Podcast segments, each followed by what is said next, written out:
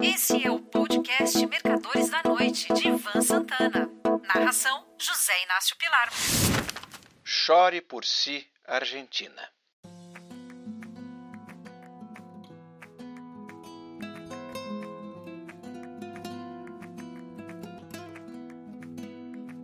Meu primeiro contato com a Argentina ocorreu em fevereiro de 1954, quando, aos 13 anos de idade, viajei com meus pais e irmãos de Lisboa para o Rio, após longa estadia na Europa. Os portenhos entram nessa história porque o navio de passageiros no qual viemos chamava-se 17 de Outubro, uma alusão à data máxima do peronismo, cujo líder, Juan Domingo Perón exercia poder total sobre o país. Quatro moedas circulavam a bordo: o dólar, o cruzeiro, os pesos uruguaios e os pesos argentinos, sendo que esta última só perdia em poder aquisitivo para o dólar. Pudera, a Argentina ainda possuía grande volume de reservas cambiais, resultado de seu enorme superávit comercial acumulado durante a Segunda Guerra Mundial, época na qual exportava carne e grãos para os dois lados em conflito. Só fui conhecer a Argentina seis anos mais tarde, em 1960, quando, em companhia de meu irmão, fomos de avião esquiar em San Carlos de Bariloche, na Patagônia. No caminho, passamos alguns dias em Montevideo e Buenos Aires. Nesta ocasião, os pesos, argentino e uruguaio, e o cruzeiro brasileiro tinham mais ou menos a mesma força.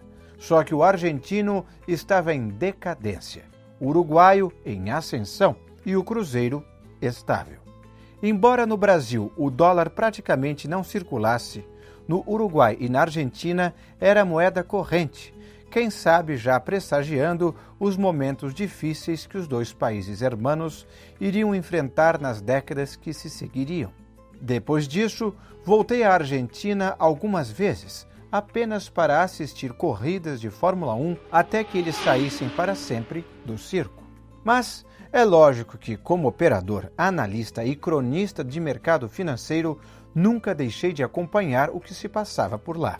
Durante algum tempo, tudo o que acontecia no câmbio argentino se refletia aqui e vice-versa.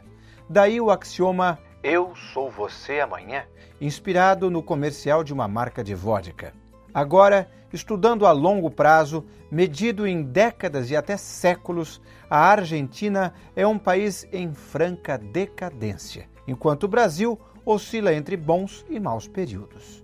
No final do século XIX, mais precisamente em 1895 e 96, os argentinos detinham o troféu de maior renda per capita do planeta. Nessa época, principalmente na Europa, chamar alguém de argentino era chamá-lo de ricaço, mesmo que a pessoa em questão fosse britânica ou holandesa. Com um solo riquíssimo, altamente propício à pecuária e agricultura, os argentinos achavam que sua riqueza era um direito divino e que seriam prósperos para sempre.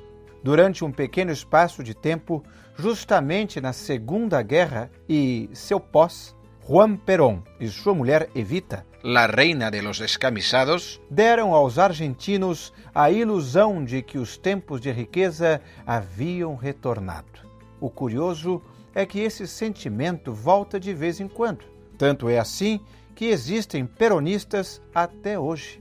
Embora seja difícil definir o que significa isso em termos de ideologia.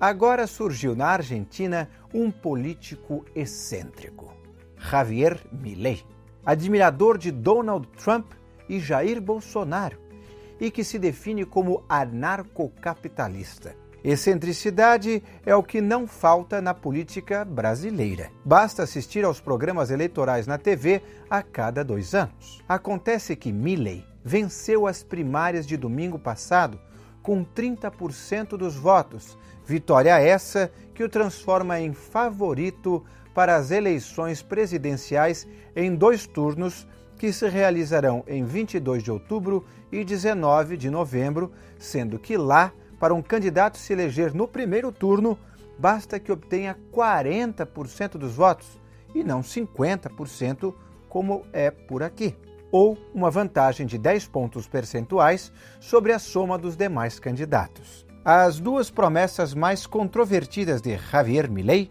são a de extinguir o peso e o Banco Central.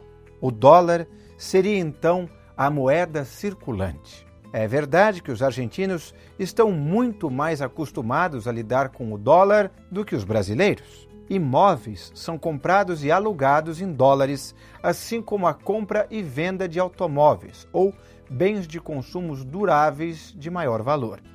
Ocorre que o país não tem dólares suficientes para cobrir o meio circulante. Suas reservas cambiais estão a ponto de se esgotar.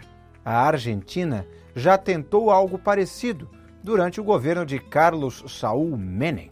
A moeda não foi extinta, tal como Milley deseja agora, mas foi definida uma paridade de um para um entre o peso e o dólar. Ou seja, uma pessoa podia pagar um almoço com uma nota de 100 pesos e exigir o troco em dólares. Como em sua dívida interna, o Banco Central argentino remunerava com uma taxa maior os títulos fixados em peso, quem acreditasse no plano podia ganhar um bom dinheiro, já que no vencimento poderia retornar aos dólares. Tinha tudo para dar errado e deu. Hoje, e eu estou escrevendo esse texto no final da tarde de quarta-feira, 16 de agosto, um dólar vale 365 pesos na cotação oficial. No mercado paralelo, passa dos 780.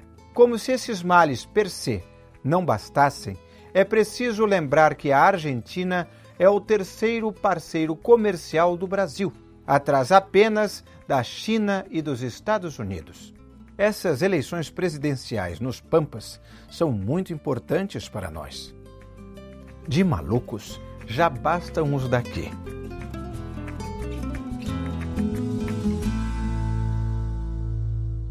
Um forte abraço. Você ouviu Mercadores da Noite de Ivan Santana. Narração: José Inácio Pilar.